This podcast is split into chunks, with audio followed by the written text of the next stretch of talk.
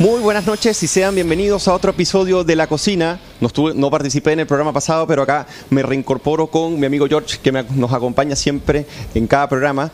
Y hoy, eh, para participar en este programa, tenemos un invitado de lujo, que es miembro de la casa, presidente del directorio de la Fundación Pre- Progreso, y es Axel Kaiser, con el que vamos a conversar muchísimas cosas que queremos preguntarle y que ya en el programa que participó anteriormente eh, teníamos pendiente. Pero antes de iniciar el programa te voy a pedir dos cosas. Primero que te suscribas si no estás suscrito al canal y lo segundo, dale like para que este programa eh, se comparta en todos los espacios posibles. Así que para iniciar, ¿cómo estás Jorge Gómez Arismendi? ¿Cómo estás, amigo Eugenio? ¿Cómo están todos los que nos están viendo hoy día? Eh, ya sé que hay harta gente conectada porque nuestro invitado hoy día tiene hartos seguidores y por fin, Axel, bienvenido a la cocina en vivo. Te tuvimos hace unas semanas atrás desde Miami y ahora estás en vivo acá, así que bienvenido, Axel. Vamos a hacer un salud con Axel, eh, por, obviamente por tu visita ilustre acá a la cocina. Un saludo. Ya me comí la mitad. Salud. Venía con Salud, hambre Axel. nuestro invitado. venía con hambre. Salud, salud. Salud, George. Salud, Axel. Salud, George. Y bueno, sí, es un gusto tener a Axel por acá presencial para conversar porque por Zoom normalmente uno puede establecer una conversación fluida pero nada como lo presencial así que lo aprovechamos que está por acá por Chile con una agenda súper apretada y ahí eh, logramos precisarlo para que esté acá con nosotros. Me gustaría iniciar el programa de hoy eh, que nosotros hemos titulado Boric y la crisis, ¿dónde está el piloto? Y en esto, en la conversación que tuve con George, es porque prácticamente eh, la crisis económica o lo que ha iniciado con una situación económica difícil, lo que es el- la crisis con la violencia y lo que es el desastre institucional y en cierta medida el problema, la oración de la autoridad que hoy, hoy día vivimos con el tren ministerial de, del gobierno de Gabriel Boric, parece en cierta medida... eh, bajar las expectativas sobre todo, sobre el progreso, sobre las expectativas del futuro, entre otras cosas. Y antes de iniciar, nosotros iniciamos Axel siempre, como sabes, con un plato de entrada y damos algunos datos para poder mostrar cómo está la realidad en, eh, en cierta medida con respecto a Boric y con respecto a la Convención Constitucional. Y me gustaría eh, comenzar cómo está la tendencia por seis semanas consecutivas del ascenso del rechazo, que hoy en día se posiciona en 48% versus el apruebo en 35%. Esto es para el plebiscito de salida, claro está. Y ya son 13 puntos de diferencia. Ya podríamos decir que es una tendencia cuasi consolidada. Y las principales razones, ¿cuáles son? Cuando uno se pregunta por qué esto. Bueno, eh, la desconfianza crece hacia los constituyentes en 55% y el desacuerdo general con las propuestas en 40%. En tanto, las razones más importantes para aprobar el texto son garantizar derechos sociales, un 58% piensa que va a ser así, y tener una constitución nacida en democracia. Pero la, conven- la- la confianza en la Convención Constitucional, que es el dato más crítico que ahora vamos a abordar, llega apenas a un magro 40%, su punto más bajo desde el proceso de instalación, frente a un 58%, dos puntos más que desconfían de este organismo. Y ya comienzan a vislumbrarse terceras vías, otras opciones para poder legitimar el proceso. Vamos a comenzar con nuestro invitado a, a- a comentar esta situación. Axel, en la panorámica general, a 10 meses de que inició la Convención Constitucional y su última semana, por cierto, en donde se van a redactar y se van a hacer votaciones de las reglas de una propuesta de constitución que ya tiene más de 370 artículos. ¿Cómo lo ves? Este panorama. Bueno, gracias por la invitación, Eugenio Jorge. A mí lo que me sorprende es que en las encuestas el rechazo nos está dando 80%, porque es difícil imaginar eh, normas más delirantes y propuestas más descabelladas que las que ha planteado la Convención Constituyente y además escándalos más, eh, digamos, de mal gusto, eh, que desfilan a nuestra clase política y a lo que es la seriedad institucional histórica de Chile, que lo que hemos visto en la Convención Constituyente. O sea, si fuera por lo que los constituyentes se merecen, merecerían un rechazo de, de- de 80% y una eh, aprobación bajísima. O sea, yo estoy sorprendido de que a pesar de todo el desmadre, del desastre, de la mentira, del engaño, de las normas totalitarias aprobadas, de la destrucción institucional, de la clausura del Senado, de la destrucción del derecho de propiedad, de dejar a, a un grupo eventualmente importante, millones de chilenos sin acceso a salud decente, de la- del desmembramiento de la- del Estado chileno como claro. Estado unitario, de la refundación de carabineros, de todo eso. Todavía, según la encuesta, rechazo podría, o sea, la apruebo en la nueva constitución, podría llegar a ganar. Claro, podría repuntar. Claro, eso es lo que impresiona O realmente. sea, no eso, tanto, eso es a mí lo que me impresiona y me habla de que tenemos una ciudadanía que está tremendamente confundida, que no sabe bien lo que está pasando. Y espero que en el próximo mes, o los próximos dos meses, antes de la elección o del referéndum, comprenda a, a cabalidad que se llegó a este proceso por un engaño, por un conjunto de mentiras, un además quiebre violento, ¿cierto?, que conduce a, esta salida y que los derechos sociales por los que mucha gente cree que vale la pena votar por una constitución son otra mentira más. Porque los derechos sociales no te los puede inventar una constitución para financiarlos. Tú puedes poner lo que tú quieras en una constitución. Necesitas tener la plata para eh, sustentar eso. Y tú lo sabes muy bien, la constitución venezolana, venezolana ¿cuántos derechos sociales tiene?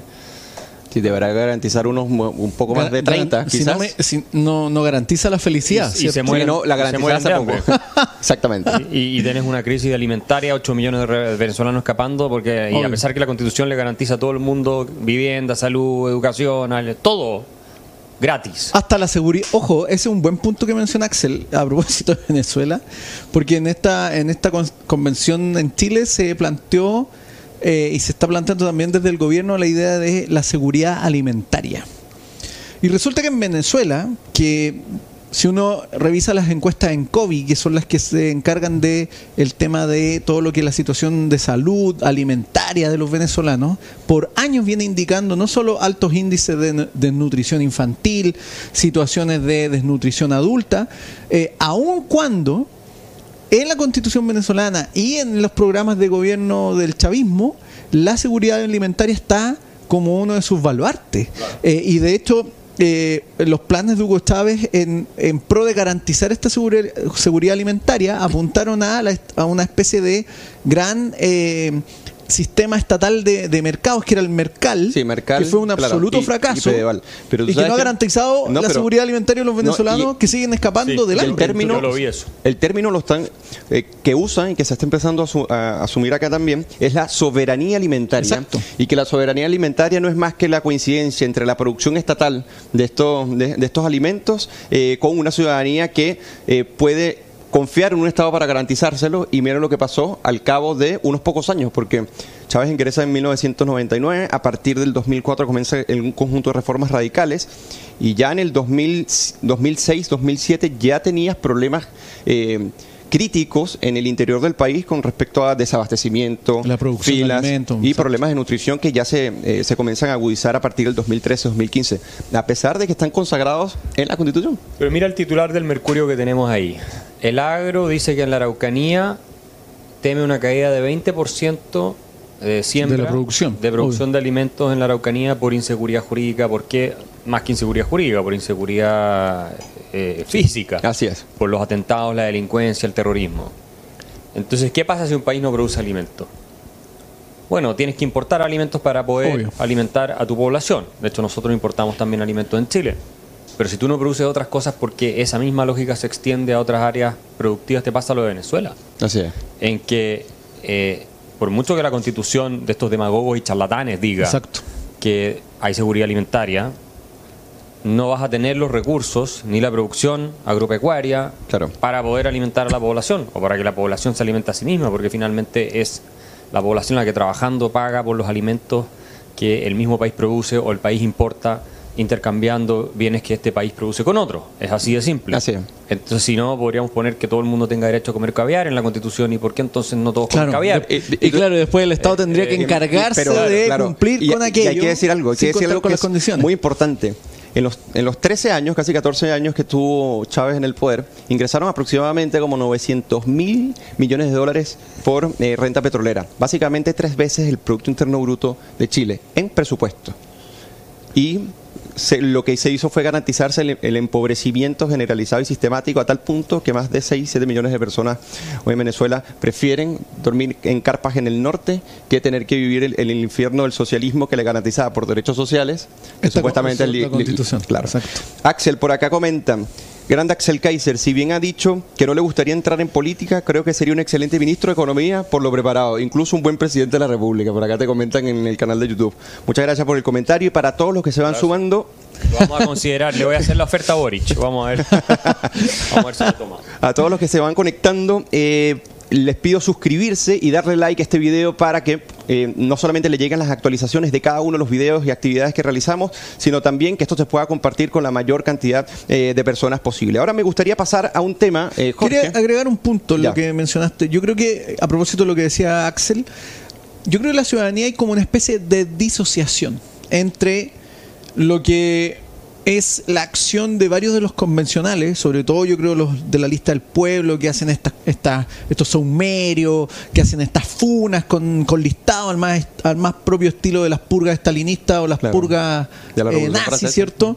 Eh, pero además creo que está esta disociación de juicio crítico respecto a eso, pero con esta idea de que la constitución va a garantizar derechos sociales. Y yo creo que la disociación ahí tiene que ver y concuerdo en eso con Axel, con no considerar cómo las condiciones, ya sea institucionales y económicas de un país, son las que finalmente permiten eventualmente generar esas garantías. Porque uno puede discutir cuánto de eso debe haber de garantía, pero si no tienen las condiciones institucionales en términos de certeza jurídica y además económica, el, el, plasmarlo en una constitución en un papel es un voladero de luces simplemente. Y tú sabes que la mayoría de las constituciones europeas no consagra derechos sociales. además. Y sin embargo tienes en general en Europa estados que redistribuyen bastante riqueza y garantizan ciertos, no ciertos mínimos y todo eso. ¿Pero por qué? Porque el sector privado produce la riqueza bajo condiciones institucionales en que se incentiva a la gente, en que se cuida el derecho de propiedad, en que no hay inflación, en que no hay terrorismo, en que no hay delincuencia y no hay regulaciones que los matan. Y entonces pagan impuestos que permiten, ¿no es cierto?, financiar salud, educación y esas cosas. Eh, los derechos sociales son una abstracción, son un mito. Cuando uno habla de un derecho social, de lo que está hablando es de bienes y servicios, es decir, prestaciones, bienes, claro, que bienes económicos producidos o servicios económicos en la economía por gente de carne y hueso y por empresas. Si tú esas empresas no las tienes, la Constitución puede decir lo que quiera y al final es un fraude. Y aquí quiero agregar un punto. Todas las revoluciones populistas, socialistas, incluso nacionalsocialistas que se han hecho en la historia, han terminado en dictaduras totalitarias o en desastres gigantescos eh, para la población, se han hecho en nombre de garantizarle derechos sociales a la población. Todas, lo hicieron los nazis, lo hicieron los comunistas, lo han hecho todos los populistas en América Latina, Perón, Chávez, Fidel Castro.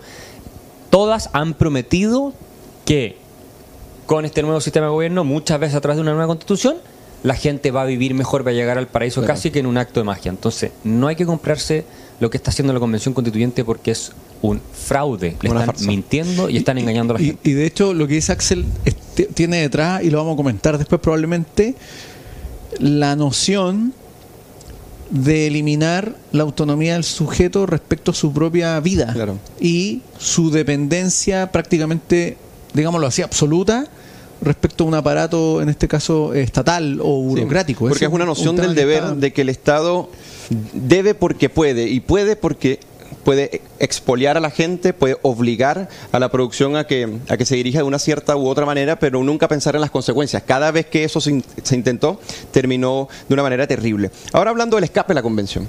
Resulta que eh, ya se comienza a hablar de una tercera vía, y en la misma encuesta que que cito al inicio, dicen, si en la papeleta existiera una tercera vía, que propone una nueva carta fundamental, 41% estaría por esa opción, frente al 25% que votaría apruebo y 27% que, lo, que rechazaría. Esto, ese escape hacia la tercera vía, ha generado ciertas polémicas. ¿Pero por qué? Porque hay personas que dicen, bueno, respetemos el acuerdo y si se rechaza, queda la constitución actual. Pero hay otros eh, políticos que dicen, bueno, como la constitución estaría muerta hoy en día, entonces tenemos que forzar una tercera vía que sea puede tener tres, tres tipologías. Directamente una comisión de expertos que la redacte, o simplemente decir, bueno, eh, el Congreso lo hace a través de, un proceso eh, deliberativo en donde participa la ciudadanía, o nuevamente se convoca una nueva eh, convención constitucional. Y esa es la que en este momento lo viene encabezando. O sea, no basta con lo que hoy en día ocurre, sino que la ilusión de que una convención constitucional electa democráticamente pueda redactar la mejor constitución posible para garantizar los mejores derechos es, la, es esa opción. Y a mí me parece es una paradoja frente a lo que ha mostrado la convención constitucional hoy en día. ¿Qué, qué te parece a ti esto, Axel? Bueno, la del comité de expertos también está. Sí. Eso mismo iba a preguntar yo. Está eh, como una opción, eh, claro. como una opción. Sí, aquí está. Tiene, bueno, tiene un 26%. Es una comisión ad hoc de, de expertos y expresidentes para mejorar el texto rechazado. Básicamente esa sería la, la opción que, que da la academia. Y sigue, y llamar una nueva constitución, o sea, una nueva constituyente tendría el 38%. Mm. Pero sigue, pero no es menor. Bueno, mira, el hecho de que estemos haciendo una constitución, yo siempre lo he visto, refleja que somos un país del tercer mundo. O sea, tenemos una delincuencia completamente desatada, terrorismo. Tenemos una crisis económica muy profunda que va a ser mucho peor en los años que vienen. Tenemos problemas en educación, problemas en salud, problemas en todo. Estamos dedicando las energías políticas de este país a redactar un nuevo texto constitucional cuando la constitución no va a resolver absolutamente ninguno de esos problemas. Es cierto que se pueden hacer ajustes al sistema político, todo eso es verdad, pero ninguno de esos problemas lo va a resolver una nueva constitución. Entonces, lo que nosotros deberíamos hacer, primero, es rechazar esta locura, eh, que es una falta de respeto a la historia de Chile, a los valores republicanos de este país que están aprobando en la Convención Constituyente. Y una traición a los que confiaron en ellos, ¿no? Es una traición, me parece a mí también, a los que confiaron en ello. Y eventualmente sí buscar un nuevo camino, dejar que lo hagan los expertos o el Congreso. Yo no soy partidario de una nueva convención constituyente para estar de nuevo con este mismo eh, Clima político, problema, otros nueve meses. distrayendo nuestra, nuestra atención hacia allá, o sea, pasar todo el costo económico, todo, todo y la incertidumbre, etcétera. Probablemente la de los expertos con el Congreso sea una mejor solución, pero el resto de las energías de lo que queda, tenemos que resolver los problemas de verdad. La inmigración descontrolada, la delincuencia. O sea, Así. eso es lo que tenemos que resolver. Y la gente tiene que entender de una buena vez que la constitución no le va a arreglar eso. En el mejor de los escenarios lo deja como está, o corrige algunas cosas Claro, o muy empeora. leve, y en el peor lo empeora dramáticamente. Entonces, eh, es, es desesperante que la constitución se usara como el chivo expiatorio para culpar de todo lo que ha pasado en Chile y en los últimos 20 años, todo lo que quisiéramos que el Que país fuera mejor, sea, claro. no es, le echamos la culpa a la constitución. Y esto ha sido muy cómodo para la clase política, para la derecha y para la izquierda. Sí. Porque en vez de asumir que son ellos los responsables de todos los problemas que tenemos, porque es la clase política de derecha e izquierda la responsable del nivel de delincuencia y terrorismo que tenemos, la responsable de la inmigración descontrolada que tenemos, la responsable de la crisis económica en la que estamos, la responsable de los niveles paupérrimos de educación que tenemos y la responsable de todos los problemas en general que con una gestión más eficiente desde el Estado se podrían haber resuelto. Ellos son los responsables, entonces para ellos ha sido muy cómodo decir Sí. la responsable de la Constitución. ¿Y qué han hecho con decir la responsable de la Constitución? El responsable es Pinochet. Si hasta el día de hoy le están echando la sí, culpa de todo. claro. Porque como es la Constitución de Pinochet, el responsable es Pinochet. Entonces Y le están se desligan de toda Claro. responsabilidad. le están echando la culpa a, a- a un personaje muerto de la historia chilena de lo que ha pasado los últimos 30 años de la incapacidad, o 40 años de Claro. la incapacidad, ineptitud completa de esta clase política que tenemos, que ha sido un fracaso, al menos en los últimos eh, años, en la última década, para mantener mínimos niveles de decencia en este país que está cada vez más parecido a lo que es un país fracasado centroamericano en términos de delincuencia, en términos de todo eso. Y lo que viene económicamente va a ser mucho peor que lo que hemos vivido hasta ahora. Y en términos de orden público y delincuencia también, si la clase política no se pone las pilas y no suelta además el Estado, que lo tiene completamente capturado para llenarse ellos los bolsillos y sus redes de amigos. Mire, yo quiero hacer un punto, que es que te encuentro toda la razón, y pasa mucho con la, con la élite de derecha, que cuando dicen, bueno, bueno, por ejemplo, el presidente de la UDI, eh, Javier Macaya, comentaba que él considera que esta constitución está muerta, llámale el- la de 1980, llámale la del 2005, a ese nivel. Pero cuando se tiene que hablar sobre, y ellos dicen, hay que hacer grandes transformaciones, hay que hacer grandes cambios, no, no hay propuestas, no hay contenido, no hay nada absoluto. Claro. E- Ese es el punto. No, no, Entonces, no hay una es como- clara. Es como apro- aprovecharse del pésimo texto constitucional, o sea, de propuesta constitucional que está saliendo para, bueno, contribuir hacia el rechazo, pero sin tener ninguna opción, ningún contenido real para poder convencer a las personas que primero el problema no, el problema no es la constitución y segundo, desechar institucionalmente eh, al que le echaron la culpa, el muñeco de paja que crearon precisamente para ellos, Eugenio, en cierta yo, medida, tomando un poco quitar la responsabilidad. Un poco lo que dice Axel, yo creo que el mejor ejemplo de lo que mencionas tú, Axel, es lo que ha ocurrido durante probablemente unos 13 años, 14 años con el sistema de pensiones, que han tenido transversalmente, derecha e izquierda, comisiones, tuvieron la comisión Bravo, tuvieron la comisión, si no me equivoco, Marcel, eh, y sin embargo, pasaron los años, la- el problema se fue agudizando y la clase política nunca tomó las riendas del asunto para llevar a cabo políticas eh, públicas de manera adecuada y eficiente. Y, y vemos que el problema hoy día probablemente se va a hacer más complejo porque con los niveles de inflación que hoy día están eh, generándose, garantizar buenas pensiones va a ser mucho más complicado en, un contexto además económico donde probablemente el Estado va a estar más endeudado y por lo tanto va a ser más difícil y la gente va a depender más del Estado y por lo tanto es un claro ejemplo y yo concuerdo contigo en eso, que hay un nivel de responsabilidad de los tomadores de decisión concreto, es decir, quienes han gobernado eh, y quienes han sido oposición, eh, que claramente usan este chivo expiatorio eh, para eh, desligarse de su responsabilidad y además haciendo la promesa de que con una nueva constitución ellos van a hacer lo que lo que no pudieron hacer antes. Y ahí claro. yo digo a la ciudadanía, ¿cómo les cree? Y, Eso es muy raro. Exacto, y para empezar, porque el 2005 ya con las más de 50 reformas que aprobó Ricardo Lagos, ¿te acuerdas? Y que dijo, ahora sí tenemos una constitución democrática y todo, se suponía que se resolvían los problemas pendientes, se dio por cerrado el tema constitucional. Pero siguieron. Después el problema, todo era culpa del sistema binominal, ¿cierto? Claro. En Chile los problemas no se resolvían porque el sistema binominal supuestamente subsidiaba era poco representativo. era poco representativo. Si se arreglamos el sistema binominal y lo cambiamos, íbamos a mejorar todo. Cambiaron el binominal y ¿qué pasó? Todo fue peor. todo fue peor. Entonces, ya nos están contando el cuento por tercera, cuarta vez. Ahora la convención constituyente iba a sacar una carta que está así, la casa de todos, iba a resolver todos los problemas y nos iba a eh, sacar del infierno neoliberal. ¿Y qué están haciendo?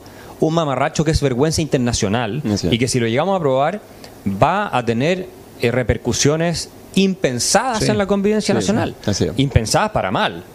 Y, y, entonces, ¿qué va a pasar? Van a hacer otra constitución, que puede ser que hagan otra constitución y no les quede mala en un comité de expertos, qué sé yo, pero los problemas de fondo de los chilenos van a seguir, no van a resolver absolutamente nada. ¿Y a quién le van a echar la culpa después? Y sabes, el otro fantasma es el neoliberalismo, que está asociado al de claro. Y yo les voy a decir algo acá a todos los espectadores de la cocina. A las 516 personas que nos están viendo. No existe alternativa a lo que llaman sistema entre comillas, neoliberal, que es nada más que una economía de mercado social de mercado. No existe alternativa a la propiedad privada, a impuestos razonables, al orden público, al Estado de Derecho. No existe alternativa a eso, que es lo que llaman sistema neoliberal. Yo no comparto esa etiqueta. Si tú quieres tener un país que prospere. Entonces los políticos de derecha a izquierda, hay excepciones acá, por supuesto, tienen que dejar de mentirle a la gente y decirle, ¿saben qué?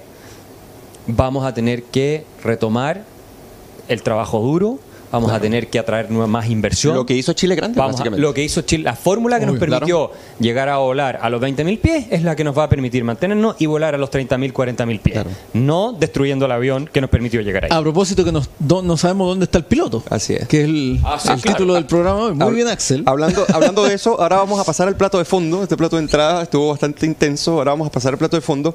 Y tú lo nombrabas al inicio, que es el tema de la violencia. ¿no? Y una de las cosas que a mí me impresiona del gobierno actual es que quiere hacer un acuerdo transversal contra la violencia. Y cuando tú, o sea, cuando uno ve los ejemplos históricos, cuando gobiernos hicieron acuerdos transversales contra la violencia, fue un caso de un país vecino, Colombia, por ejemplo. Cuando convocan a la convención, a la Asamblea Constituyente, precisamente era porque tenían al M19, tenía, o sea, grupos terroristas urbanos, tenían al ELN, a la, a la FARC, tenías grupos realmente terroristas asesinando incluso a candidatos presidenciales. Y la salida que buscaron para, o sea, la salida que buscaron para tratar de revertir o para tratar de, eh, solucionar el problema fue eh, la nueva constitución del 91, que no terminó solucionando las cosas, pero esa sí fue una excusa de tratar de salir de ese clima de violencia y que las instituciones en ese momento no estaban respondiendo. Pero cuando uno escucha a Gabriel Boric diciendo que hay que hacer un acuerdo transversal contra la violencia, cuando esa es la función precisamente de quien detenta el poder del Estado y sus instituciones, lógicamente limitadas a través de una constitución, que eso se ponga en duda y que eso tenga que llegar a un acuerdo, a mí me parece incluso paradójico. Quiero dar varios datos. Por ejemplo, la PDI, o sea, a nivel de violencia, hace, hizo 1.562 incautaciones para perseguir el crimen y el delito y la gran mayoría eran pistolas y hechizas, o sea que son básicamente armas creadas artificialmente.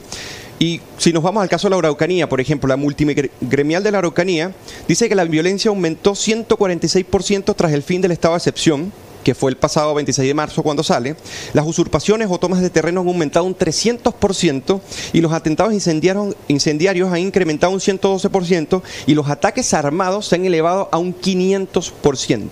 Entonces cuando uno ve a Isquia Siches diciendo hay que hacer un estado intermedio para poder intervenir en el tema de la Araucanía, hay que hacer un acuerdo nacional contra la, contra la violencia, y uno ve que está Estamos desatada. ante, ante criminales comunes. No, y además, y eso lo, lo vamos a tratar un poco más comunes. adelante, exactamente, es decir, que bueno, que básicamente de, de la violencia se sale tomando decisiones arbitrarias de quién aplicar la ley. Para los mafiosos sí, tú lo comentabas en Sí, el entre líneas, pero para los terroristas, que se les llama eh, básicamente personas que salen y protestan, para ellos no aplican la ley, pues no son terroristas y la Araucanía se llama Gualmapu. Entonces yo creo que estamos en un desastre donde la violencia se está consumiendo la institucionalidad del país y al propio gobierno, y yo no veo una respuesta coherente en este sentido.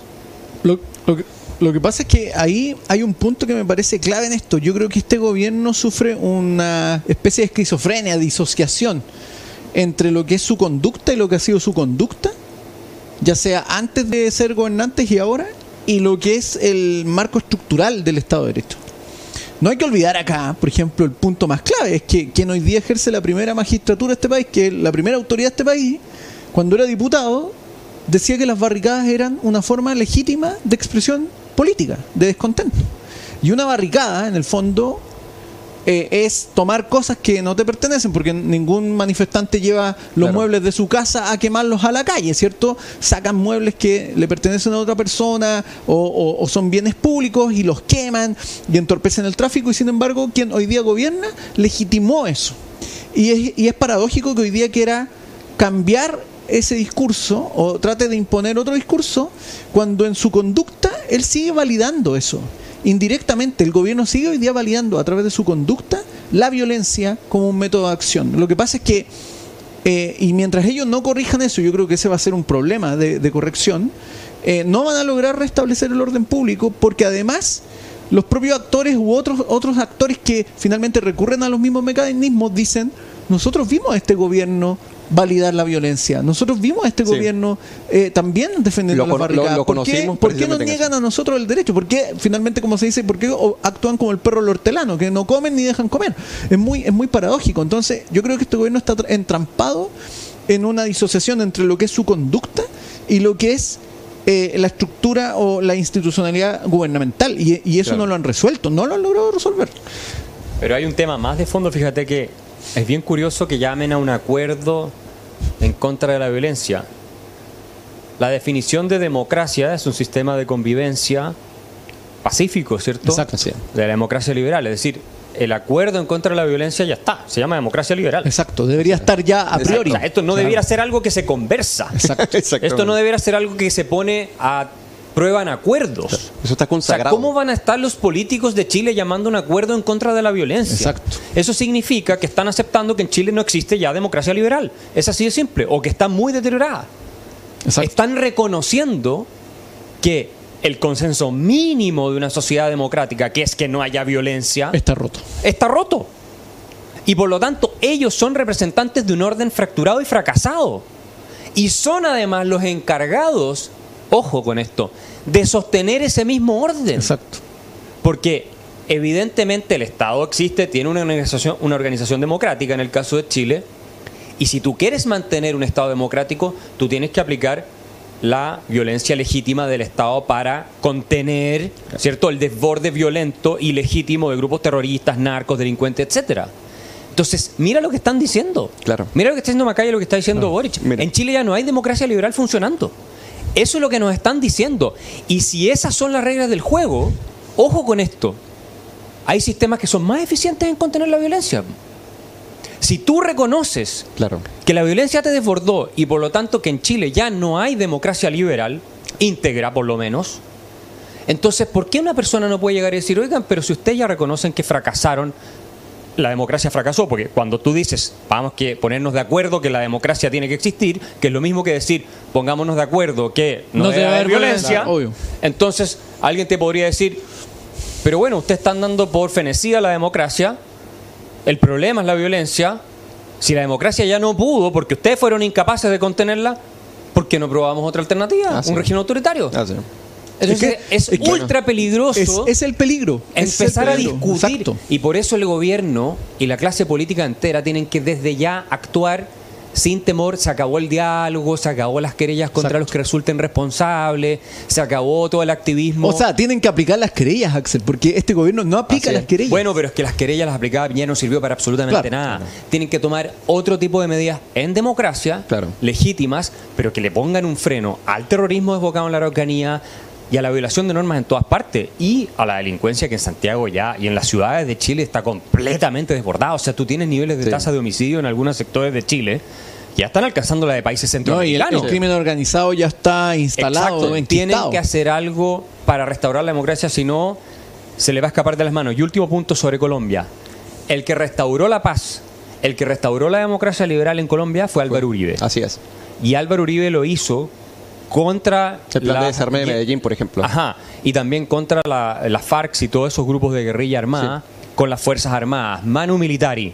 No fue que se sentó a negociar con ellos. Y el que le volvió a abrir las puertas a la violencia en Colombia fue Santos. Así negociando con los terroristas, los delincuentes y los narcotraficantes. Y ahora Colombia está pagando en parte el precio de haber dejado, ¿cierto?, de eh, aplicar el Estado de Derecho como corresponde, como lo hizo Álvaro Uribe, que fue el pacificador de Colombia, y eso te lo reconoce un gran número de colombianos, con todo lo que se le puedan criticar cosas a Álvaro Uribe, pero él fue el padre fundador de la Colombia más eh, en paz, porque aplicó el Estado de Derecho. Ahora, yo soy partidario, ustedes saben, de todo el tema de las drogas, legalizarle todo, porque creo que al final la lucha contra las drogas es eh, una cosa que no funciona, es, contra, es contraproducente. Pero esa fue la solución para Colombia. Y en Chile tenemos que hacer lo mismo. Sí, eh, yo comentaba lo de Colombia porque cuando Álvaro Uribe aplica el plan de desarme de Medellín, fue un plan que bueno, que muchos catalogaron como sangriento, como muy duro, pero es que te estabas enfrentando a bandas que eran asesinos, a bandas de, a bandas de sicarios, al narcotráfico, que vivían colocando bombas y vivían atentando contra la vida de las personas, en las cuales las personas no podían ejercer su libertad porque simplemente vivían en miedo. Y cuando llega Álvaro Uribe y aplica estas medidas, Medellín comenzó a ser una ciudad modelo. Estaba en, en el top de las ciudades más peligrosas del mundo de muerte por cada 100.000 habitantes, creo que superaba los 75 y luego del plan de desarme de Medellín se desplomó, ya ni siquiera aparecía entre las, más, las 20 más peligrosas del mundo. Entonces básicamente fue porque se aplicó el Estado de Derecho en una democracia, en este caso que era el, sistema ah, republicano en Colombia. Tomando, lo que dice Axel, yo creo que el problema hoy día es que ellos no creen en el, el, instrumental del Estado de Derecho, el gobierno actual. No cree en el instrumental del Estado de Derecho, no cree que el rol de una democracia es no solo sostener el Estado de Derecho, sino que además evitar la violencia. Ellos no creen en eso. Ellos por algo validaron la violencia como un método de acción político en contra finalmente de la idea de la democracia como un espacio sin violencia. Pero además ellos yo creo que no creen en la idea del Estado de Derecho como el regulador de las relaciones. Entonces ahí, por eso yo insisto en que ellos están en un dilema y eh, es lo que, por ejemplo, la ministra Siches dice, no, si la, la, la metralla que, que levantaron cuando yo iba es una protesta. ¿Cómo alguien puede decir que eso es una expresión de protesta, cierto? que ella ni siquiera sintió miedo y que ella lo vio como una, protesta. Fíjate el discurso. De, igual manera. Es una mentira completa, porque en las grabaciones está histérica gritando. Además, una mentira, pero además, fíjate el discurso. Es decir, una situación que es en extremo violenta, porque enarbolar un arma y dispararla, ya sea al aire o contra una persona, es una expresión máxima de violencia que ella diga que es una forma de protesta es algo muy... y que son grupos eh, terroristas, no los llaman por es muy absurdo en el fondo, es muy absurdo. Es que eso ahí tú tocas el punto esencial, porque si tú no tienes, insisto, de nuevo, este consenso en la élite política que dirige un país, de que hay cosas que son intransables en las que todos estamos de acuerdo, como que la violencia sea un mecanismo para manifestar opiniones o buscar objetivos políticos, si tú no estás alineado en eso, eh, el sistema democrático como tal no es viable. No es viable, Es así de simple. Y cuando el sistema democrático como tal no es viable, tú tienes un caos en términos de gobernabilidad y entonces las instituciones dejan de funcionar. Obviamente vuelve la autotutela, vuelven todas esas cosas. Entras en un proceso de descomposición social, de desorden generalizado, y entonces el único camino que te queda, y incluso lo contemplan las constituciones en los estados de excepción, ¿cierto? es el autoritarismo. Y nosotros no queremos llegar a eso. Entonces, porque ¿quién, quién te ordena un país? Cuando tú tienes caos generalizado y la clase política no se hace responsable. Desde los griegos, Polibio, narran el problema cuando se produce la, anarquía y la anomia en, una polis. Entonces, y, puede ser que para no crean en la democracia, porque en el fondo lo que tú dices es que, eh, yo estoy de acuerdo, el, gobierno no cree en la democracia liberal. Tal vez creen en la democracia como un instrumento y asambleario, asambleario para concentrar el asamblearia. poder en sus manos Sí, y aplastar claro. nuestras libertades. Sí, sí. O sea, forma bueno, yo creo, bueno, yo que eso fue Axel, porque si uno lo considera en términos estrictos, lo que hoy día ocurre es que este gobierno quiere que Chile sea una taza de leche porque ellos quieren gobernar. El problema es que ellos asusaron eh, la piromanía de la masa, si lo queremos decir así, porque vieron que era instrumental para sus fines, ¿cierto? Hacerle Claro. oposición al gobierno Piñera, eventualmente generar un mayor caos para propiciar ojo, un cambio fuera quien fuera, constitucional. hasta los pelados Por eso lo, asu- lo asusaron, asusaron el fuego, digámoslo así. Lo que pasa es que el fuego hoy día se les escapó y entonces no, no encuentran cómo apagarlo. Y, y ahí no puedo olvidar cómo- lo que decía Orwell respecto a, la- a la izquierda, esta izquierda infantil o, o violentista, que él decía, la izquierda en general juega con fuego sin saber qué quema. Y ahora, claro, se les están quemando las manos porque ya agarró el pasto seco y no saben cómo frenar esta cuestión. Claro. Y ese es el problema, que ellos quieren gobernar, quieren que todos ahora se vayan a sus casas para que ellos puedan mostrar gobernabilidad, pero resulta que ellos finalmente despertaron un monstruo que hoy día no lo pueden controlar, que es esa masa y que tampoco eh, hay destructiva. y que tampoco hay voluntad real porque se, se congracian con ese mismo fenómeno que nos ayudaron además, a alimentar. exacto. Entonces, ahora vamos a pasar a otro punto del plato de fondo que a mí me parece muy delicado, te comentaba Axel. Bueno, acá ya estamos a una semana para que cierren las votaciones y la redacción de lo que va a ser la propuesta de nueva constitución, que vuelvo y repito, superan los 370 artículos, tiene más que la constitución venezolana, tiene 350. Esta propuesta tiene un articulado bastante tiene ciertos artículos, por no decir todos, que son bastante graves para la institucionalidad. Y a mí me gustaría conversarlo contigo, Axel, porque tú has venido vaticinando esto hace muchos años. La, pendiente resbaladiza que significa el estatismo y cómo cuando se exacerba puede llegar a producir eh, fenómenos como este articulado. Yo te voy a leer un par de artículos que salieron y que han estado en boga en la discusión y que los principales constitucionalistas y expertos dicen, si se aprueba esto, o sea, es la ruina de Chile. Por ejemplo, con respecto a la propiedad privada, artículo 20 en la propuesta de nueva constitución, dice, ninguna persona puede ser pri- privada de su propiedad, sino en virtud de una ley que autorice la expropiación por causa de utilidad pública o interés general declarado por el legislador. El propietario siempre tendrá derecho a que se le indemnice por el justo precio del bien expropiado. El pago deberá efectuarse de forma previa en la toma de posesión del material del bien expropiado, etcétera, etcétera.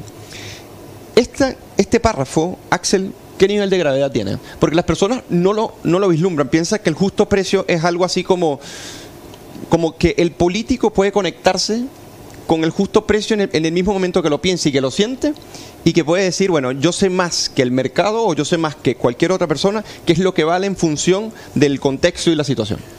No, el justo precio, por supuesto, es eh, una ventana que deja abierta la Convención Constituyente para pagar lo que quieran. Porque dentro del justo precio, tú puedes desarrollar una teoría y una doctrina jurídica que incorpore los intereses de la comunidad, eh, la situación de las arcas fiscales, cualquier cosa, Claro, sí. con lo cual a ti te van a poder expropiar sin pagarte el valor de mercado de lo que te están expropiando. ¿Y qué consecuencias tiene eso? Eh, A tu- a tu eso criterio. genera obviamente una incerteza enorme desde el punto de vista de los derechos de propiedad, porque si a mí me van a poder expropiar cualquier cosa que yo tenga sin pagarme lo que vale, ¿qué derecho de propiedad real tengo? Y ojo, hay gente que dice que la constitución francesa utiliza la misma fórmula- formulación, pero la doctrina jurídica francesa es súper clara, o al menos la tradición judicial ha establecido que el justo precio es algo como el valor de mercado. Entonces, si ellos realmente quieren proteger, pondrían el daño patrimonial efectivamente causado, que es lo que dice la constitución política de hoy. Ahora, Chile tiene una historia en materia de expropiaciones sin pagar indemnización, que fue la regla general en los 60 y los 70. O sea, el Estado, los políticos, se robaron la propiedad de la gente a destajo. No solo de agricultores, sino de empresarios, de distintas personas, y terminó por eh, generar una fisura en la convivencia nacional que sabemos cómo terminó. Entonces, yo te diría, esto es gravísimo. Yo no pienso que esto fomente la inversión, por ejemplo, en el país. No. El día de mañana, porque además la, la- la- la Cámara de Diputados, este Congreso que Sí. van a tener unicameral, va a poder decidir lo que quiera, expropiar el momento que quiera, sin mayores límites, y pagando el justo precio que lo van a determinar ellos. Eh, entonces, esto es gravísimo. Esto es básicamente destruir el derecho de propiedad. Si eso Claro. es. Esto es acabar con el derecho de propiedad real, la protección efectiva en Chile. Y volver a las prácticas de los 60, que sabemos cómo terminaron. Claro, el- lo, lo que dice Axel es que al final Eh, y varias, esto pasa con varias materias, ¿eh? quedan a criterio del legislador en el contexto X. Es decir, los legisladores en algún momento pueden de- tomar la determinación de cambiar las reglas respecto a la expropiación y otro tipo de, de instancias donde también se establece esto de que queda a manos del legislador finalmente. Pero esto es finalmente someter ciertos marcos, como en este caso el derecho de propiedad, a eh, los criterios de mayor- mayoría circunstanciales, lo que es bastante problemático porque eh, finalmente una persona no tiene ninguna certeza de protección ni, ni además ningún mecanismo para, por ejemplo, decir si la expropiación tiene un carácter ilegal, porque también puede ocurrir que el Estado incurra en una expropiación de manera eh, errónea claro. o, o- o- o que una corte considere que el proceder ha sido ilegal o que no se atiene a, a- a lo que corresponde. Y ese mecanismo no está contemplado. No, pero y que ya se están dando eh, casos en la institucionalidad actual en donde a la persona la invaden, hay una toma y es la persona, el propietario, el afectado, el que se tiene que movilizar con, los, con las instituciones eh, correspondientes para desalojar a la persona. Incluso ya, ya están empezando a operar de esa forma y eso es bien preocupante y no está aprobado algo como esto Y no, en una los, y constitución. no los desalojan, ojo. Exactamente. Porque hay órdenes de desalojo Exacto. emitidas por tribunal y Carabineros no cumple, porque a Carabineros la clase política intelectual en Chile, Lo ha con excepciones, claro. les ha destruido absolutamente toda la legitimidad para que puedan obrar, lo mismo que todas las fuerzas de orden y seguridad. Entonces, esto además va a abrir las puertas a la judici- judicialización completa de todo. Claro. No, y además, porque uno tiene que ver el conjunto de, de la carta, agreguémosle lo que se aprobó respecto al tema de restitución de territorios eh, de pueblos eh, originarios. Sí, a eso, vamos a Eh, eso. y por lo tanto, Vamos ahí. Justo tengo el artículo. súmale esa Sí, norma claro. más ese otro criterio y tienes un problema porque la autoridad no va a ser capaz de evitar que alguien se tome un terreno reclamando y exigiendo la restitución. Mira. Eh, est- eh, esto es muy Claro. iluso porque se piensa que va a ser un proceso regulado, súper calmado, y no, va a ser así. Y, y lo peor de todo es pensar que ellos tienen la solución a un problema que ellos ace- aceptan que es complejo. Basta y sobra que yo lo consagre en la Constitución y esa complejidad del problema se Es acaba. absurdo, lo cual es absurdo. Oye, por acá. eh, un personaje llamado Juan Pablo Caneo Chavarría, no sé si lo conoces, eh, Jorge, No, no, dice, no me suena. La nueva constitución está haciendo una mezcla entre vaguedad e hiperregulación. Receta perfecta para el desastre. Saludos, Caneo. Oye, hay en este momento 900 personas conectadas viendo este programa. Así que los que no están suscritos, suscríbanse y denle like para que este video se comparta, pero también para que les lleguen las actualizaciones de las entrevistas, los programas y todo lo que estamos haciendo bien interesante en la Fundación Pérez. Voy al otro artículo que está justo después de este que es sobre la restitución de tierras indígenas. Y este es aún más grave porque algunos analistas dicen que esto es configurar un estado apartheid, básicamente, ¿no? Y dice lo siguiente, y lo voy a, eh, lo voy a leer. Dice, derecho a las tierras, territorios y recursos. El Estado reconoce y garantiza, conforme a la Constitución, el derecho de los pueblos y naciones indígenas a sus tierras, territorios y recursos. La propiedad de las tierras indígenas goza de especial protección el Estado establecerá inst- instrumentos jurídicos eficaces para su catastro, regulación, demarcación, titulación, reparación y restitución, y la restitución constituye un mecanismo preferente de reparación de utilidad pública e interés general. Conforme a la Constitución y la ley, los pueblos y naciones indígenas tienen derecho a utilizar los recursos que tradicionalmente han usado u ocupado, que se encuentran en sus territorios y sean indispensables para su existencia colectiva. Déjame resumirte ese artículo en una frase. Aquellos que se autodenominen indígenas podrán reclamar cualquier parte de Chile como propiedad de ellos y el Estado tendrá deber de garantizar que se les entregue. Eso es lo que está diciendo ese artículo Exacto. de la Constitución. O sea, de acuerdo a esa norma, que les da un estatus de protección especial que todos los demás chilenos no tenemos, y que el Estado debe velar, ¿cierto?, porque se cumpla, pueden llegar a cualquier lugar de Chile, a tu casa, a tu parcela, a tu campo, a lo que sea. Si el día de mañana invertiste en una mina, en un potrero para sembrar trigo, lo que sea, y decir, no, es que esto es de mis tatara, tatara, tatara, Claro. tatarabuelos, que eran cualquiera de las Territorio ancestral, supuestas claro. territorio ancestral, es nuestro. Y esto lo estaba hablando. Claro. Es- esa norma, junto con la otra y un par más, pero sobre todo esta, yo creo que la puerta para la guerra civil en Chile. Sí, porque O sea, esto es Claro. realmente Sí, abrir porque las esto- puertas al caos completo Y como tú bien Porque nadie dijiste, va a frenar claro, el afán de. Es que- de no, y, restituir. no, y es pensar. Y es Cualquiera pens- que quiera quedarse con algo de otro, que se autoidentifique como Dios, se lo puede quedar. No, pero y lo peor es que es pensar que la gente se va a dejar quitar las tierras. Exacto, por eso te digo, la gente sabe. Claro. Entonces, eh, eh, es decir, bueno, se consagra constitucionalmente, pacíficamente, las personas van a tomarse los tierras, eh, las tierras que ellos consideren, pero además, ¿con qué instrumento van a evaluar, demarcar, constatar que Y hay otro- hay- el uso de qué? ¿El uso del agua? Hay ¿El otro uso de- tema, Eugenio. El uso del agua lo Eh, mismo. Esa norma Claro, por- deja abierta la puerta a que finalmente lo que se entiende como territorio eh, originario esté eh, eh, eh, todo el territorio nacional esté supeditado a eso. Y yo en mi, en mi criterio personal creo que esta constitución que se está planteando le da la soberanía a los pueblos originarios, no a los chilenos. Así es. Yo No quiero, que- quiero- Y quiero además, tener un dato. da- da- Sí. A los dame un se punto. identifican como pueblo originario, que hay muchos que se Es que por eso te digo, pero, pero en el fondo Claro. a los pueblos originarios se les tiene que consultar, a los pueblos originarios se les da el escaño, ellos son los soberanos. Mira, es Nosotros tan grave. como, como Somos mestizos. Claro. somos súbditos. Y además hay un punto. La misma, eh, em, no recuerdo su nombre de pila, eh, la señora Linconado, dijo en la convención que Santiago, Santiago, la ciudad de Santiago, era territorio. Originario. Mapuche dijo, Claro. Sí. es verdad. Pero lo dijo. Claro. Entonces, Ella lo fíjate, dijo, claro. Pero fíjate lo que, lo que puede ocurrir. Es decir, ¿dónde, dónde terminan las reclamaciones del supuesto Gualmapu? Eh, ¿En Chillán? ¿En Ñuble? Claro. O sea, ¿se va a extender el conflicto hacia allá?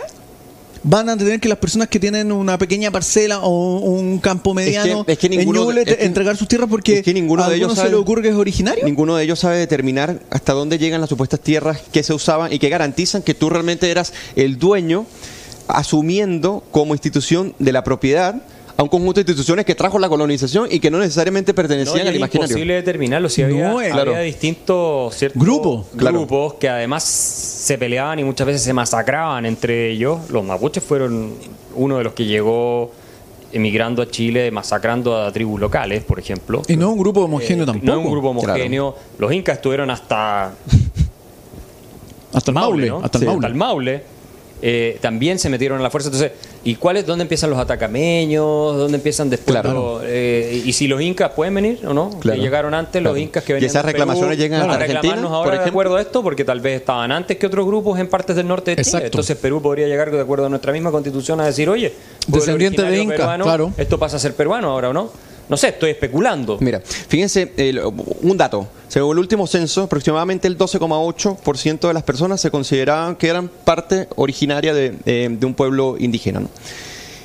Ese 12,8, 12,3% va a tener con este cuerpo constitucional más poder que el otro restante. A tal punto que el otro restante ellos van a tener privilegios en cargos en cargos en las principales instituciones del Estado para tomar decisiones determinantes sobre el otro resto, que es la mayoría, pero esta mayoría, para poder a ellos circunscribirlo en una política nacional, tiene que preguntarle y consultarles. Si esto no es una constitución indigenista, en un país que no es como Bolivia, por ejemplo, que tiene más del 60% de la población indígena, si esto no es una constitución indigenista, que es disgregadora, atomizadora, eh, Y que es un, y es que- un engaño, Eugenio, un porque, digámoslo, Sí. la consulta indígena, ¿cuánta gente convocó? el en Chile? 0,3. ¿A cuánta gente convocó la consulta? Yo creo que la Háganse la pregunta, ¿a cuánta gente convocó la consulta indígena? Y sin embargo nos están instalando una constitución Y se van a donde los peleando soberanos son... entre ellos. Porque, por ejemplo, Además, los mapuches nunca tuvieron un líder como tuvieron los incas o los aztecas.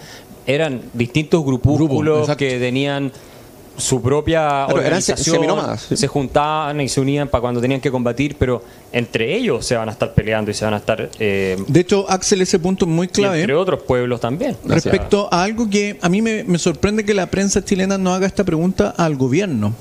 La ministra Siches ha dicho en reiteradas ocasiones que ellos están dialogando en la Araucanía para desactivar el conflicto, para frenarlo. ¿Con Y la- quién?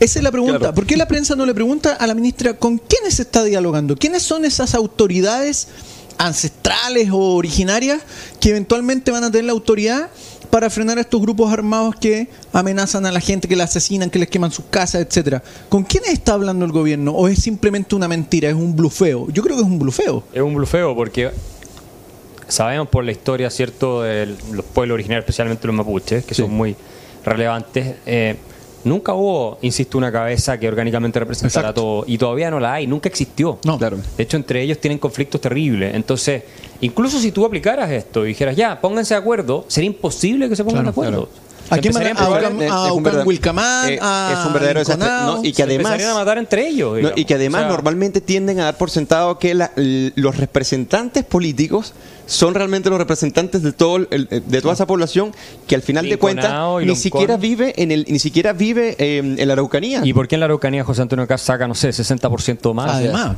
La mayoría de los mapuche o gente de, de- de origen, origen, de mapuche, origen. porque son todos mezclados con españoles, vota por la derecha. Así es. ¿Tú crees que quieren esto?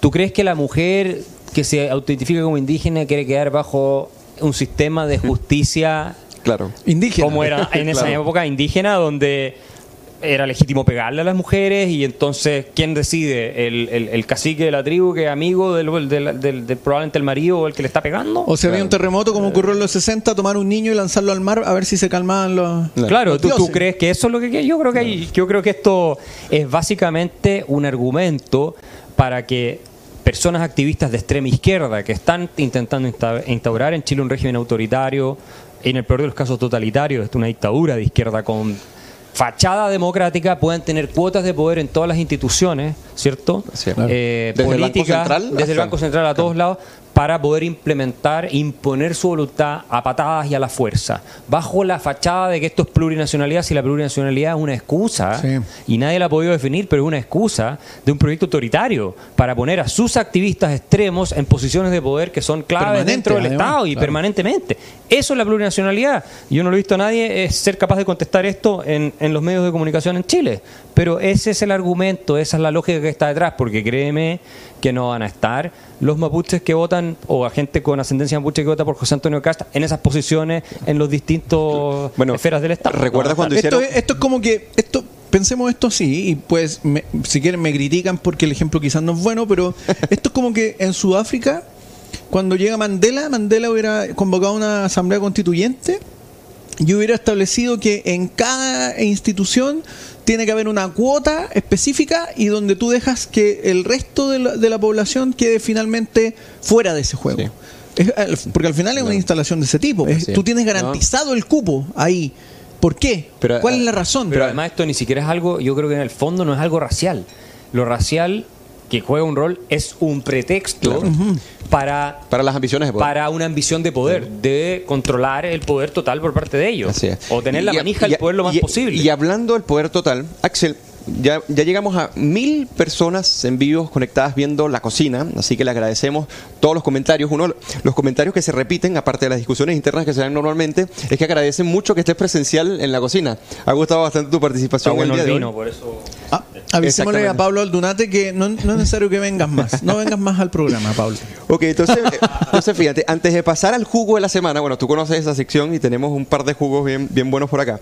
Eh, las personas, al parecer, no terminan de comprender lo grave que es acabar con una institución que tiene 193 años de existencia, que es el Senado, porque va a ser sustituido en este caso por una Cámara de las Regiones.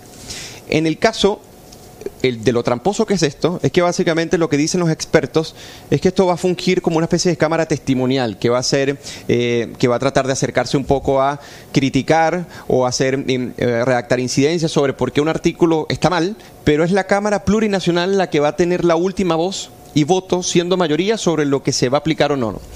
Entonces, cuando las personas dicen, bueno, pero ¿cómo esto me afecta a mí? ¿Cómo realmente una Cámara plurinacional, eliminando el Senado, que supuestamente es elitista y que no debería existir, según el argumento tra- tramposo de Barcos Barraza, que dice, bueno, si existe división de poderes y ya existe el, legislativo, ¿por qué hay un contrapeso del legislativo en sí mismo? Bueno, eso tiene sus razones sustanciales, pero el tema es, ¿cuáles son los peligros, Axel, y para ti Jorge también, de que una Cámara plurinacional concentre tanto el poder en sí para supuestamente solucionar los problemas que tiene la democracia en Chile. Yo creo que el fin de la democracia en Chile. O sea, si se aprueba eh, tal cual está en la Constitución, un Congreso unicameral, igual que lo hizo Chávez, porque esto es una Sí, copia, es un calco del proyecto de Chávez. Exacto. ¿Y cómo les fue? Para cuando la gente se pregunte, ah, pero ¿cómo me afecta a mí? Vean a Venezuela.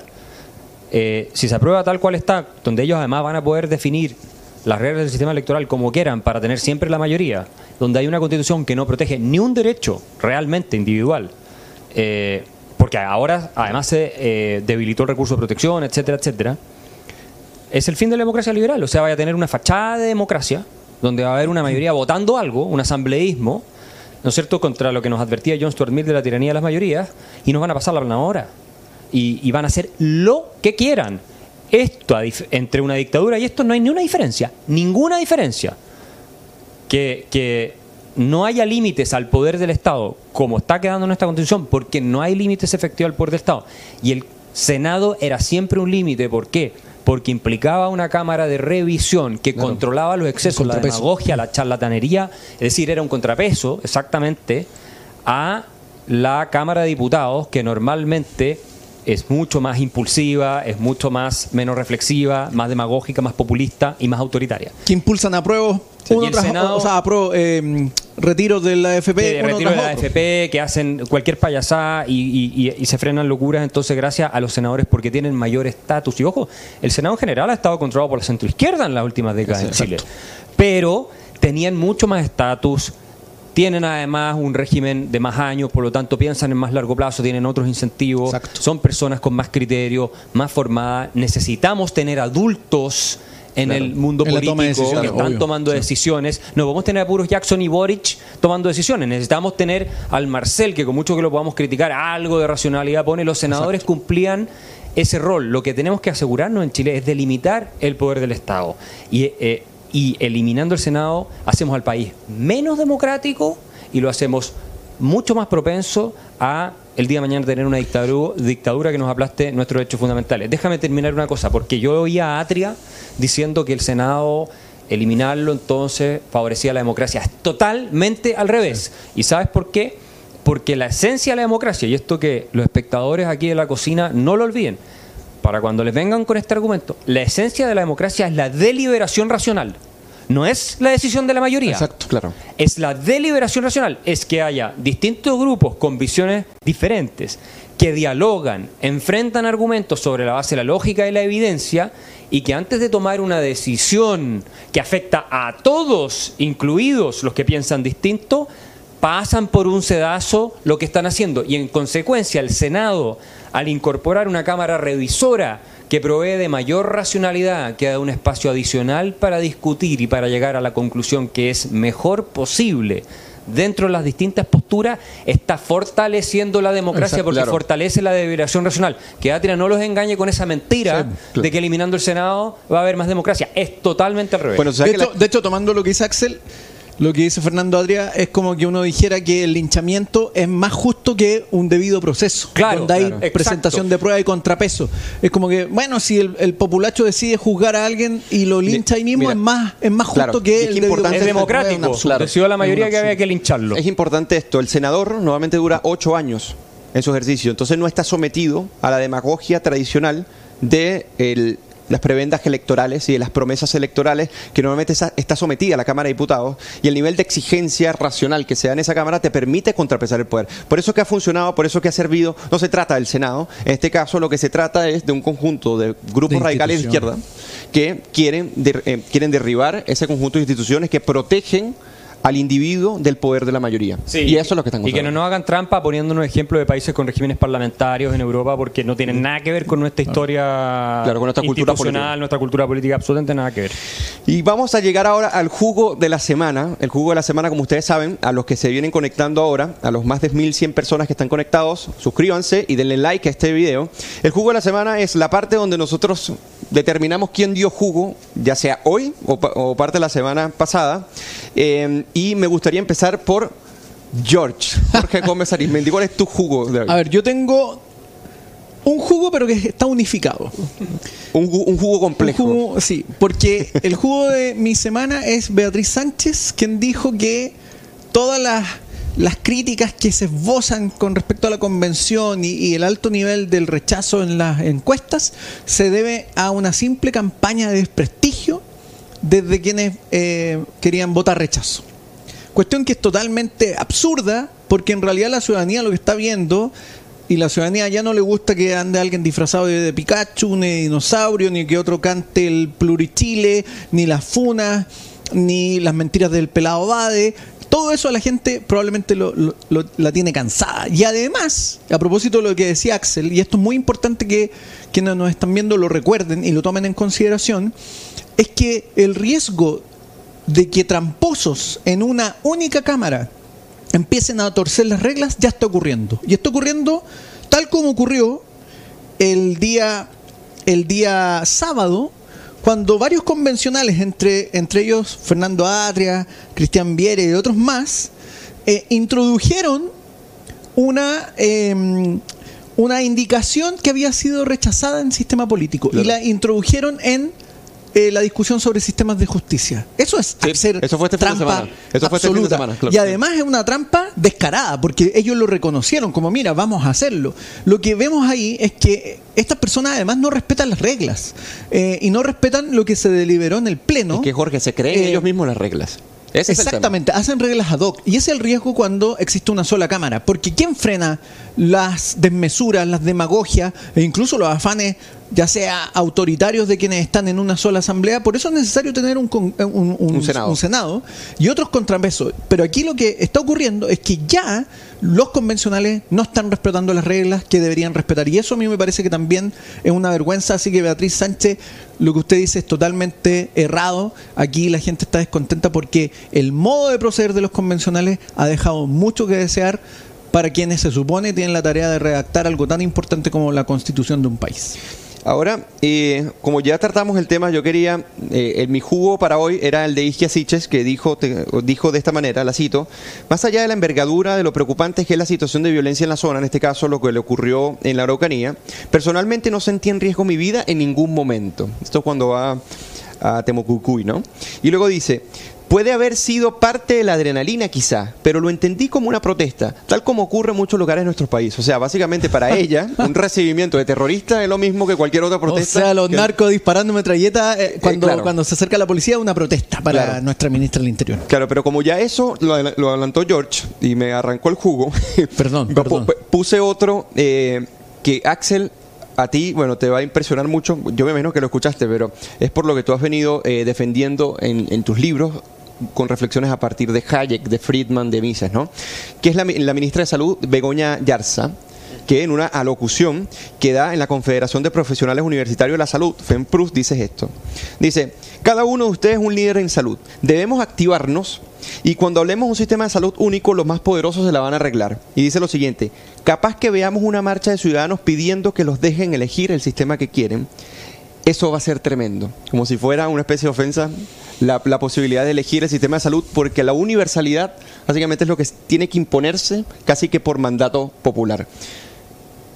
Ese sería mi jugo. Sí, ese es el sistema totalitario, porque cuando tú no puedes elegir, básicamente estás entrando en ese juego que plantea la teoría de los derechos sociales de Atria, donde nadie puede tener acceso a nada que no sea lo que el Estado le dé en materia de prestaciones básicas, y refleja la mentalidad de quienes nos están gobernando y lo que predomina en la Convención Constituyente. O sea, ellos quieren efectivamente transitar hacia un sistema socialista que en materia de lo que ellos denominan derechos sociales es centralmente planificado, donde los ciudadanos no tengan absolutamente ninguna posibilidad de elegir y ellos los políticos tengan el control de todo y por supuesto van a tener acceso a lo mejor, porque tú crees que van a hacer la fila junto con el ciudadano común y No. corriente cuando no haya acceso a salud privada, no, no la van a hacer, se van a atender directamente, como lo hacen en Venezuela, como lo hacen en Cuba, como lo hacen en todas partes, o se van a ir al Se extranjero. van a ir fuera. Exactamente, o sea, van a ir a otros países a hacerse ver, digamos, por los mejores especialistas del mundo. Entonces, esto refleja la mentalidad, así como de Nicolás Aguirre, bajemos de los patines, que yo creo que es el jugo de la década. Bueno, buena. no el de la o sea, claro. de todas maneras. claro. El jugo de la Eh, década. Esto- a, a los, a los que no conocen ese, ese aspecto, el que está conectado, ¿cómo, ¿cómo fue eso? ¿Nos das un poco de contexto? Él estaba refiriéndose a la reforma educacional, si no mal recuerdo. Sí, sí, Y Michelle Bachelet. estaba en el programa Tolerancia Cero, me parece, donde sostiene que si él quiere igualar realmente, entonces tiene que bajar de los patines a los que andan más rápido. Y esa es la mentalidad que está hundiendo Chile. La O mentalidad sea, igualar hacia abajo. igualar hacia abajo, la mentalidad mediocrizante, resentida, envidiosa, que además viene de un miembro de la élite de colegio privado con posgrado en Harvard que no paga absolutamente ningún costo por hundirle las, las posibilidades de salir adelante a la clase media, como es Nicolás Izaguirre.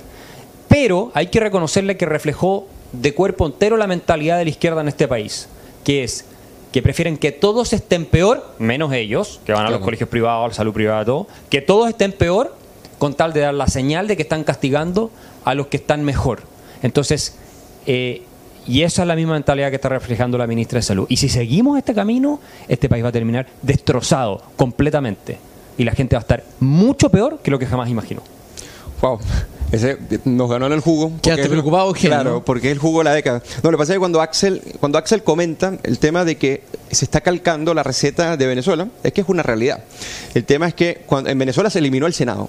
Y cuando se elimina el Senado y se le dio todo el poder a, en este caso, la Cámara de Diputados, basta, basta que haya una coincidencia entre el poder del presidente y la mayoría de la Cámara de Diputados para hacer lo que te dé la gana.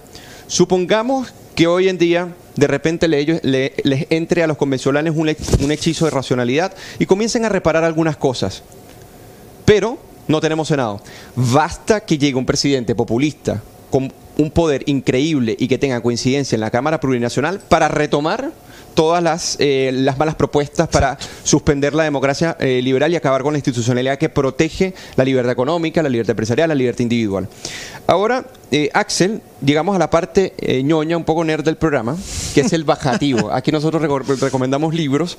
y a mí me gustaría, bueno, siguiendo la tradición, empezar por George. ¿Cuál es tu bajativo? En el bajativo recomendamos libros, series, películas, cualquier insumo que les permitan a ustedes profundizar en un conjunto de ideas que a nuestro juicio, pero también parte de la historia que acompaña a través de los hechos y la evidencia, son los que mejores sacan a los países de, la pobreza y que generan mayor libertad y prosperidad. ¿Cuál es tu Mira, bajativo? Eugenio, yo eh, voy a recomendar este libro que es de Hayek. Se vende en FPP que se vende en la FPP, Camino a Servidumbre, que es un libro, eh, uno podría decir clásico, ¿cierto? El pensamiento liberal, pero además yo creo que muchas veces hay que mirar la historia y la experiencia histórica para ver qué es lo que está ocurriendo en el presente. Y a mí me parece que este libro ayuda en eso y voy a leer una pequeña frase de Hayek en un capítulo que se llama ¿Por qué los peores se colocan a la, cabeza? Clásico.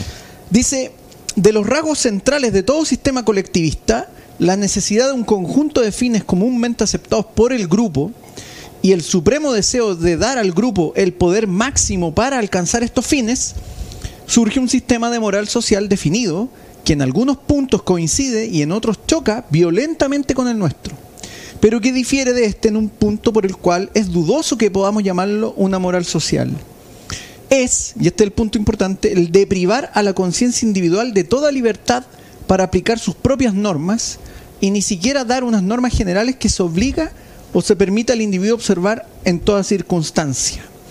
Eso dice Hayek acá y además agrega el principio de que el fin justifica los medios se considera en la ética individualista como la negación de toda moral social, es decir, lo consideramos malo en tanto individuos. Pero en la ética colectivista se convierte necesariamente en la norma suprema. ¿No estamos acaso en esa situación? Les recomiendo este libro de Friedrich Hayek, Camino de Servidumbre, para que comprendan quizás lo que puede pasar. un autor que casi no conoce a Axel, ¿verdad, Axel? ok, eh, Axel, ¿tienes algún, algún libro que recomendar? ¿Estás leyendo? Ah, tú siempre estás leyendo muchas cosas, pero ¿algún, ¿alguna recomendación, película, serie o un libro directamente? Uy, podría recomendar varias, pero una serie que yo no había visto, que tal vez ustedes sí, y que me impactó muchísimo por cómo está retratada la máquina de mentiras que son los sistemas socialistas, en que todo es mentira, no hay nada que sea verdad, fue Chernobyl. Ah. La serie sobre el famoso accidente nuclear en la planta de Chernobyl el año 86, que está hoy día está en Ucrania, ¿cierto? Esa, zona era de la Unión Soviética en su minuto. Está en HBO, eh, HBO, si no me equivoco. Yo la vi ahora en el verano, la tenía pendiente, no la había visto por favor véanla, porque todo, todo lo que se hace en un sistema socialista es mentira. Precisamente en parte por lo que Hayek escribe en Camino Servidumbre, en que un sistema de control del poder férreo desde arriba, donde los peores se colocan a la cabeza, no puede funcionar sobre la base de, la verdad. Porque cuando tú demuestras las falencias del sistema, se cae a pedazos. Entonces, esa serie yo la recomiendo férreamente y un libro que jamás voy a dejar de recomendar, ya que estamos hablando de Hayek, eh, de su eh, amigo Milton Friedman, es La libertad de elegir, que es eh, esencial para entender en qué consiste el progreso y las sociedades integrada por personas libres y es lo que está amenazando fundamentalmente la Convención Constituyente hoy día. Mira, por acá comienzan, están recomendando El economista callejero. No sé si conoces ese libro, Axel. Dicen que es una obra maestra que escribió. Eh. ya seis meses, ¿no? Sí. Como el número uno. Bueno, este obviamente viene cerca la recomendación, pero sí, estoy muy agradecido. Aprovecho de eh, decirles a todos quienes lo han comprado y lo han difundido y lo han regalado que eh, están haciendo una tremenda contribución a, yo creo, cambiar la mentalidad en Chile. Lo escribí precisamente para eso. Le ha ido increíble. El último domingo también estuvo el número uno más vendido en el país. Sigan, por favor, regalándolo, síganlo promoviendo. Partamos con una revolución en términos eh, de mentalidad eh, que nos acerque a la sana economía. Este no es un libro de moral, sino que es un libro de economía positiva, que lo que busca es que entendamos cuestiones básicas. Y anuncio también que eh, se va a publicar en España ahora por Planeta en, junio. Felicitaciones. Se va a publicar en Argentina, se va a publicar en México. Estoy en contacto con Brasil que lo quieren publicar, también en Perú, en Colombia, en otras partes. Así que eh, sigamos eh, comprándolo, regalándolo y enviándoselo al presidente Boric. Yo creo que si más, mucha gente se lo empieza a enviar, en algún minuto va a estar obligado a leerlo. No, yo le voy a enviar uno regalado y dedicado. A él le gustan las cosas gratis, así que se lo voy a enviar, no le voy a, cobrar. ¿Y qué le eh, pondrías en esa Pero yo creo que si muchos ciudadanos le mandan, esto se convertiría en una noticia, ¿cierto? Para que dejen de hacer tonterías en materia económica, abandonen su populismo absurdo y podamos retomar la senda que nos va a permitir a todos progresar. Oye, Axel, ¿pero qué le colocarías en la dedicatoria a Boric? Esa es una buena pregunta. eh, no sé, le diría él me dedicó una canción a mí una vez. Claro, eh, ¿Te acuerdas tú? en Twitter me dedicó la de los prisioneros, ¿por qué no se van del país? Ah, ya. Eso fue cuando, no sé, él era recién diputado o algo así. Eh, entonces yo le diría que yo le dedico a él este libro con el mismo amor con el que él me dedicó la canción y que no pienso irme del país. Muy bien. Que vamos a tener que convivir juntos acá. Genial. Muy bien, Axel. Qué bueno que hice esa pregunta. Oye, yo quiero recomendar un libro de un extraordinario filósofo eh, y premio Nobel de Literatura eh, francés Albert Camus. Eh, en su obra El hombre rebelde, es uno de, mis libros preferidos y es uno de los libros que también, se, bueno, cita Boric, no sé si él lo habrá leído realmente, porque lo que hacen los convencionales precisamente con su fanatismo es lo que demanda Albert Camus con respecto a las utopías colectivistas. Y en esta órbita de destrucción por destruir, hay una cita en la página 148 que dice lo siguiente. Las, eh, dice, la, pasión de la destrucción es una pasión creadora. Las páginas ardientes de Bakunin sobre la revolución del 48 gritan apasionadamente de esta alegría de destruir. Fiesta sin comienzo ni fin, dice. En efecto, para él, como para todos los oprimidos, la revolución es la fiesta, en el sentido sagrado de la palabra. Esto recuerda a un anarquista francés, quien en su libro llamaba a las hordas del norte para que devastasen todo. También este quería llevar las antorchas a la casa del Padre y decía que no podía tener esperanza sino en el diluvio humano y en el caos. Básicamente yo creo que eso resume muy bien el espíritu de la Convención Constitucional y lo que quiere hacer con casi 200, o sea, con 200 años de historia eh, de existencia de la República y que va a terminar generando, de aprobarse, consecuencias catastróficas, no solamente para Chile, sino también para el continente, porque como tú sabes muy bien, y sabes tú bien, eh, Jorge, para mí eh, Chile ha sido en cierta medida un foco que ha ayudado a iluminar a los países que han fracasado institucionalmente a que, a que tomen una senda de progreso, de libertad y de, prosperidad para los ciudadanos a través de las revoluciones de las clases medias, que Chile en ese sentido ha sido todo un ejemplo. Así que ese, ese era mi, mi bajativo y hemos llegado al final del programa. Más de, más de 1.200 personas conectadas. Axel. Eh, y bueno, llegó el momento de despedirnos. Me gustaría una última reflexión de tu parte. Vuelvo y repito, una semana de que cierra la Convención Constitucional de redactar y de aprobar lo que va para la propuesta de nueva constitución. ¿Qué, podrías decirle a estas 1.200 personas? No, mi invitación es a que todos hagan todo lo posible porque gane el rechazo en el referéndum de salida. Eh, yo creo que viene siendo una última esperanza de evitar lo peor. Después va a haber mucho que arreglar, mucho que mejorar en Chile, pero si gana el prueba vamos a entrar en una dinámica de descomposición y de desintegración nacional eh, de consecuencias imprevisibles. Yo los invito a que pongan todo lo que tengan para que el referéndum de salida se preserve los 200 años de historia de Chile Exacto. y no dejemos que los radicales, los energúmenos y los mentirosos se salgan con la suya. Hemos llegado al final, George. Nuevamente. Nuevamente, Eugenio, ha sido un placer. Claro, Axel, Gracias, Axel, ha por sido venir un placer tenerte acá en la cocina. a la cocina. Y todos los que están acá, bueno, demandan más Axel Kaiser en la cocina presencial. Eh, son muchos eh, comentarios de apoyo, de apoyo a tu libro, de apoyo a tu carrera profesional e intelectual y lo que y el esfuerzo que vienes haciendo en América Latina y en el mundo de habla hispana por defender la libertad. E incluso en Estados Unidos ahora eh, haciendo grandes esfuerzos porque la libertad triunfe en este continente. Así que a todos quedan invitados para el próximo programa, como cada lunes a las 19 horas. Y antes, Recuerden suscribirse y darle like a este video para que le lleguen estas reflexiones a todas las personas que estén interesadas en que Chile conserve eh, su senda de libertad y que logremos eh, prosperar en una democracia liberal consolidada. Así que será hasta una próxima oportunidad. Nos vemos el próximo lunes.